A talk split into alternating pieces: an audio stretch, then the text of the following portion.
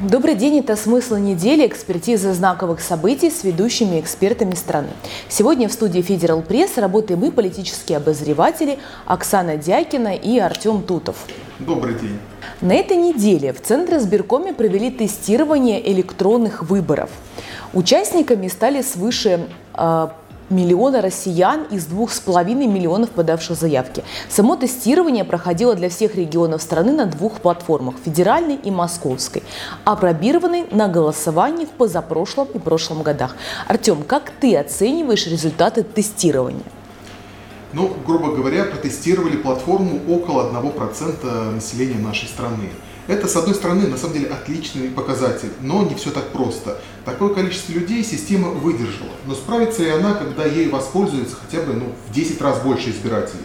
Есть сомнения. И здесь речь не о профессионализме создателей платформы, а о различных технических ограничениях. А, поэтому постепенное тестирование системы – правильное решение – Шаг за шагом нашим разработчикам удастся довести ее до ума. Глядишь, к следующим парламентским выборам никому больше и не придется идти на избирательный участок. Достаточно будет поставить галочку в своем смартфоне. Отличное будущее. Кстати, сегодня э, в Центр избирком поступило уже 10 заявок от регионов страны на проведение дистанционного электронного голосования на сентябрьских выборах. Среди них Ярославская, Курская, Нижегородская области и Москва, которые уже опробовали процедуру на предыдущих выборах. Заявки также подали город Севастополь, Мурманская и Воронежская области, Северная Осетия, Рязанская и Вологодская области. Из 10 заявок до начала избирательной кампании компании будет отобрана примерно половина для включения в процедуру электронного голосования. Но электронные выборы, как и любые интернет-технологии, у некоторых граждан вызывают сомнения. Насколько процедура честная, не взломает ли систему и не перетекут ли наши голоса другим кандидатам. Вот что по этому поводу рассказал генеральный директор АНО «Цифровые платформы» Арсений Щельцин. Давайте посмотрим. Арсений, спасибо большое, что согласились к нам прийти сегодня. И первый вопрос такой. Э, в среду Центр избирком подвел итоги общероссийской тренировки электронного голосования.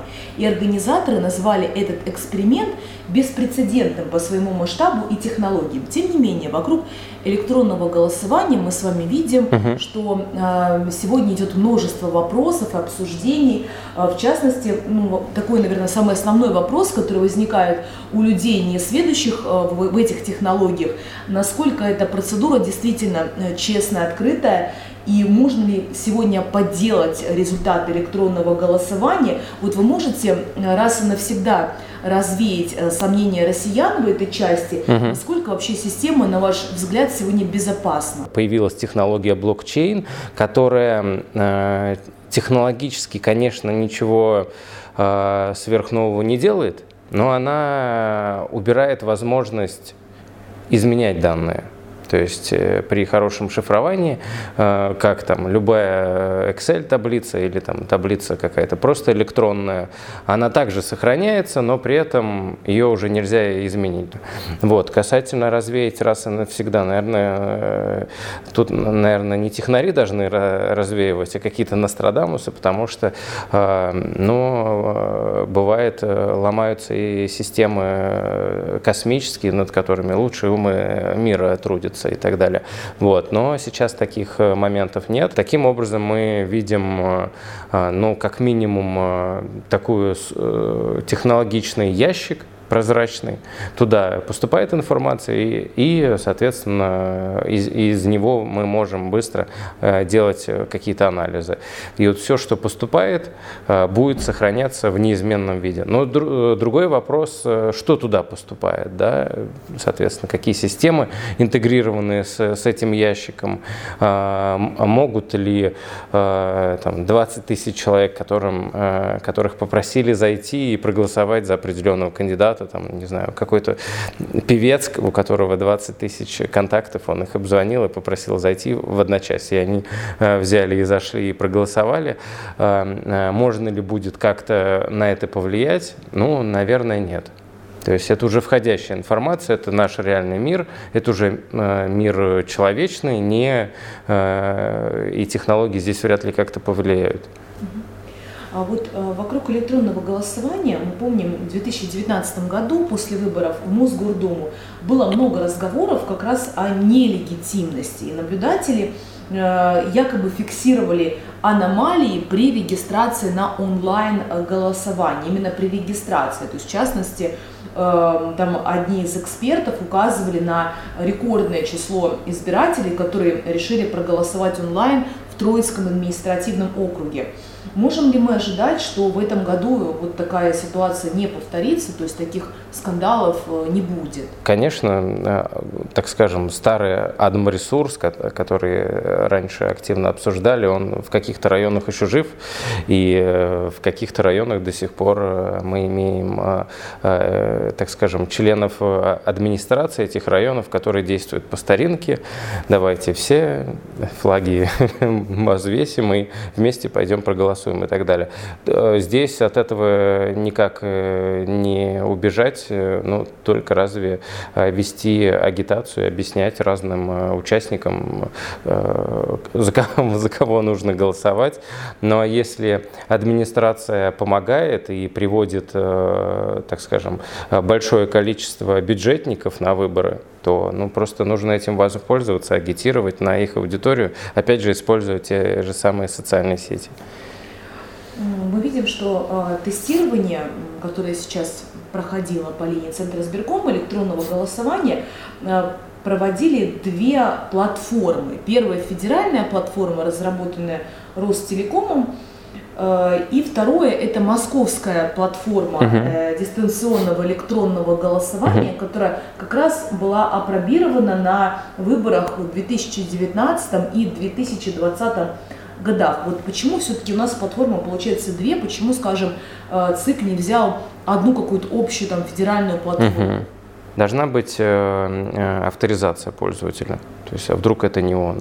И авторизация должна быть посредством, э, соответственно, э, эффективных систем. Но ну, в первую очередь госуслуги, там, в Москве через МОСРУ э, и так далее. Это, соответственно, первая интеграция. Вторая интеграция, нужно проверить, а обладает ли этот человек вообще правом для голосования. Вот, вот этот момент. Это уже, соответственно, интеграция с единой системой электронного межведомственного взаимодействия.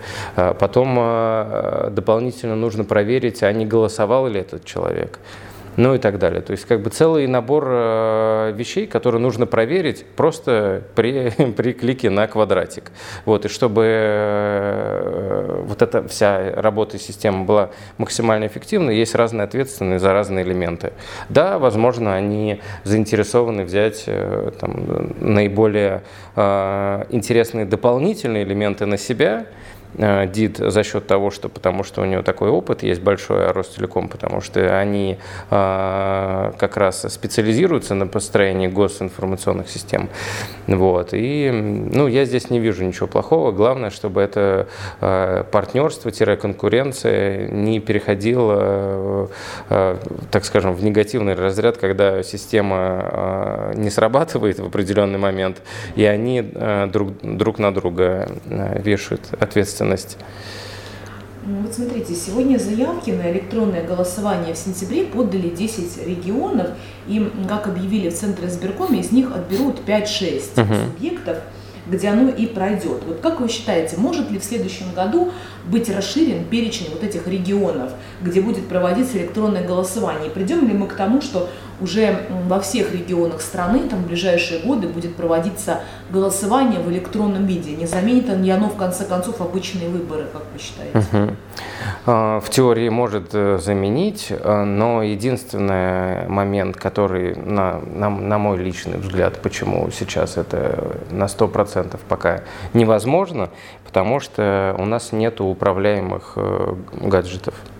Ну, то есть, по большому счету, все сервисы, там, мобильный телефон, компьютер, это пространство недоверительное.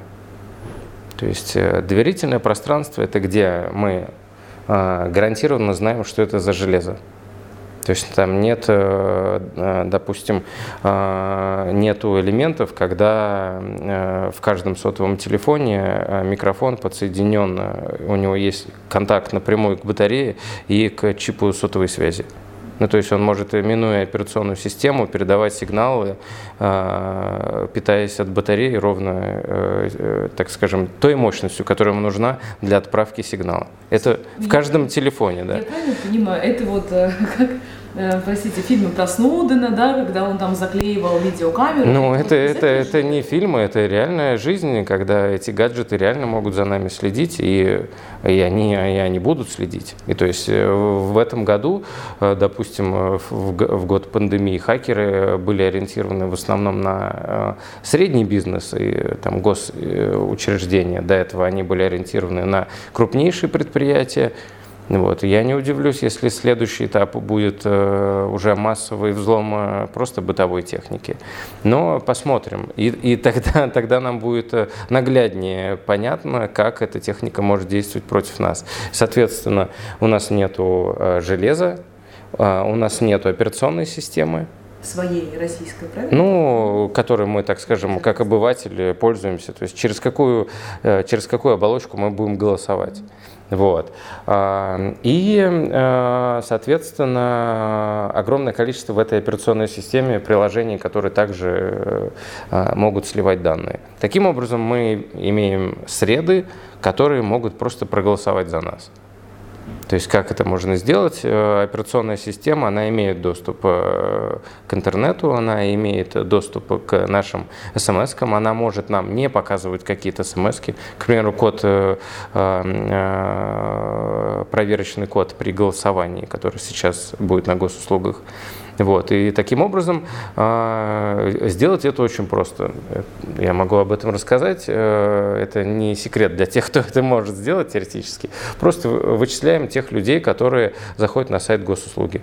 Ну, это просто, очень просто. То есть мы же и даже и на компьютере, используя Mac или еще э, там, какую-то операционную систему, мы в среднем используем Chrome. Google, да, а, смотрим, кто ходит на сайт госуслуг. А, это те люди, которые гипотетически могут проголосовать. Второе. А, смотрим, как, какой у них сотовый телефон. Э, в смысле номер, э, привязан ли он к гаджету, если у, так скажем, у вот этой трансграничной платформы доступ к сотовому телефону. Окей, есть, там через, опять же, через сотовый телефон, да.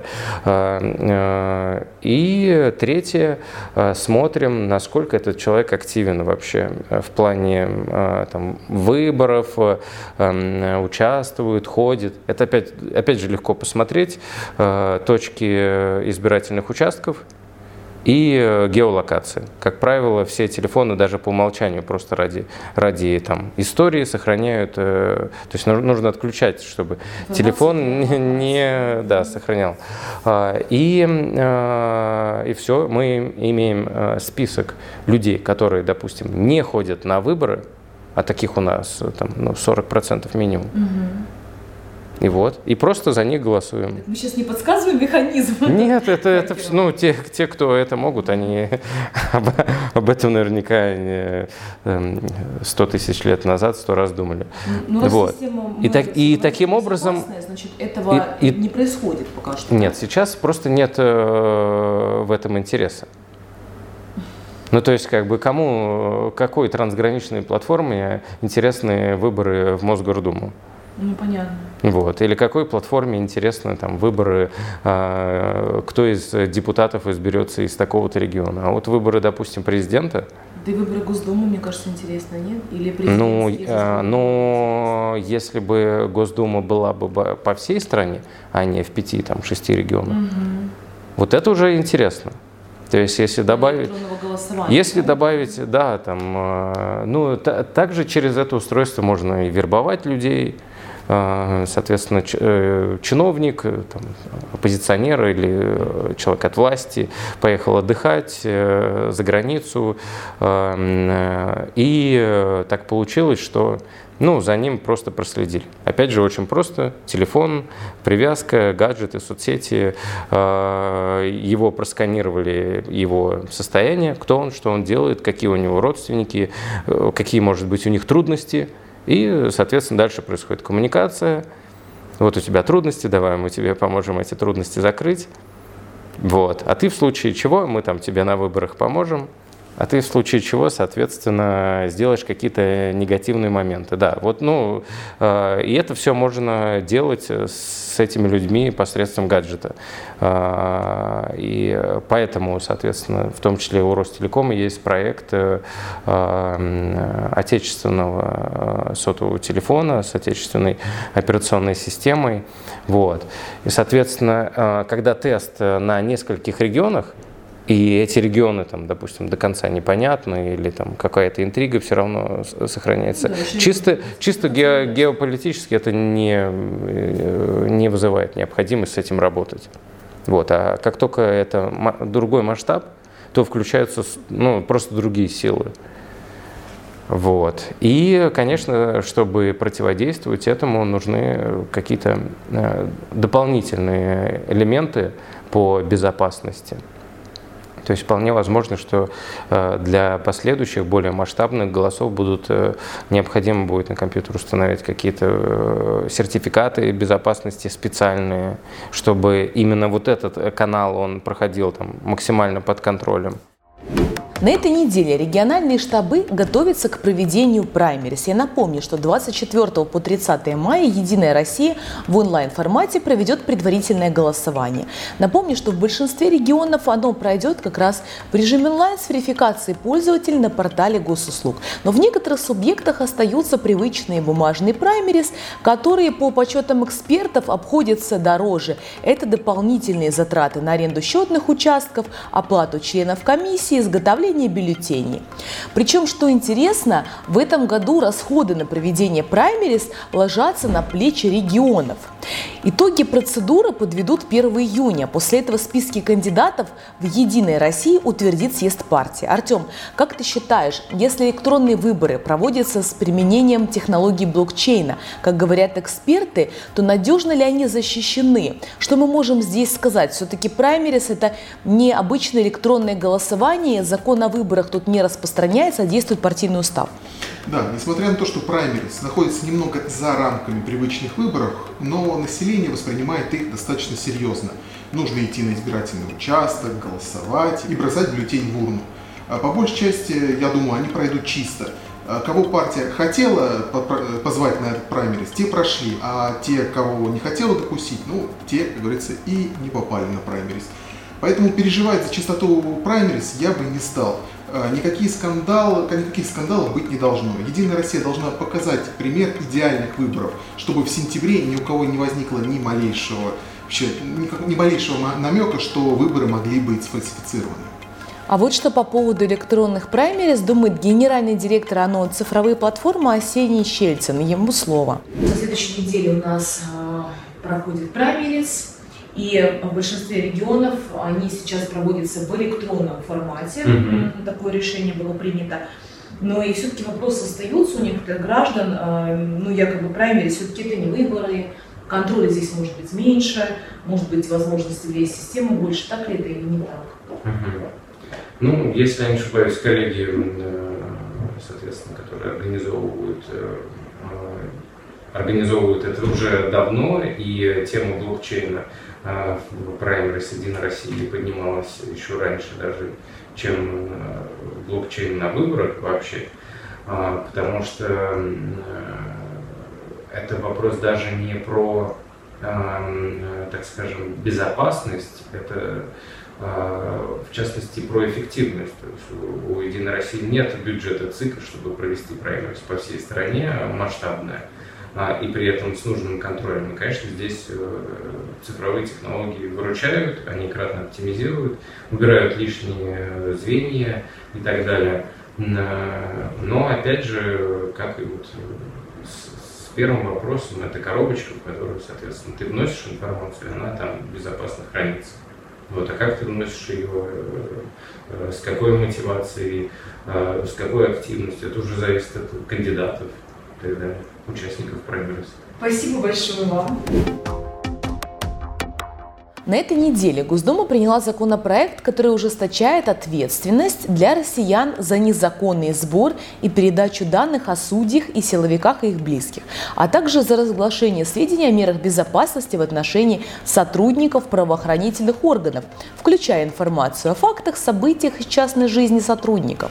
Теперь незаконный сбор, передача, распространение и доступ к персональным данным судей, прокуроров, следователей, сотрудников органов внутренних дел и ряда силовых ведомств в связи с исполнением ими профессионального или общественного долга, а также данных об их близких, повлекут штраф для граждан от 20 до 40 тысяч рублей. Также меняется статья административного кодекса, а именно сумма штрафов за разглашение сведений о мерах безопасности, примененных в отношении сотрудников правоохранительных органов, либо контролирующих, либо их близких. Сегодня штрафы составляют от 300 до 500 рублей для граждан и от 500 до 1000 рублей для должностных лиц. Предлагается установить, что нарушение предусмотренных сейчас законом э, требований в обеспечении конфиденциальности сведений о защищаемых лицах и их имуществе, если речь идет об уголовном деянии, повлечет штраф для граждан от 50 до 70 тысяч рублей, а для должностных лиц от 100 тысяч до 300 тысяч рублей, для организации от 300 до 500 тысяч рублей. Для должностных лиц также предусмотрена дисквалификация до трех лет. То есть было 300 рублей, стало 50 тысяч. Инфляция, вот что делать. Кроме того, незаконный сбор, передача, распространение и доступ к персональным данным судей, прокуроров, следователей, сотрудников органов внутренних дел и ряда силовых ведомств в связи с исполнением ими профессионального или общественного долга, а также данных об их близких, повлекут штраф – для граждан от 20 до 40 тысяч рублей. Артем, что это может означать? Если кто-то из полицейских, свободное от работы время, является дебаширом, имеет 5 жен, нецензурно ругается, но рассказывать об этом нам теперь нельзя. Ну, строгость российских законов смягчается необязательностью их исполнения. Думаю, что здесь будет то же самое. Закон будет применяться редко, но достаточно точно. Но сам факт того, что наказание за это ужесточается, ни о чем хорошем не говорит. Предельно очевидно, что все это делается после случаев деанонизации полицейских, которые следили за порядком на прошедших в этом году митингах. А, по идее, никаких проблем в том, чтобы получить информацию о сотруднике правоохранительных органов нет, но в этой истории есть один важный нюанс. Значительная часть этих сотрудников не представлялась, а их жетоны были просто заклеены.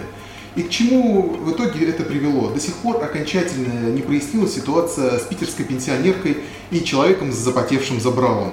И это не единичный случай. И все это приводит к тому, что население просто не доверяет. Нужна публичность. Э, нужно вспомнить, сколько вообще было историй с э, наказаниями и пытками в различных э, отделениях полиции. Ну, вспоминается та же история в Казанском РУВД, которая до сих пор пугает многих людей. Поэтому публичность необходима. Если бы такая публичность была, то таких ситуаций не происходило бы. Ну а если бы происходило, то, скажем так, герои этих событий быстро попадали бы в криминальную хронику. А это были смыслы недели. Мы продолжаем анализировать события в России и за ее пределами. Следите за нашими новыми выпусками, будет интересно. Присоединяйтесь к нам, делитесь своим мнением о смыслах недели в комментариях.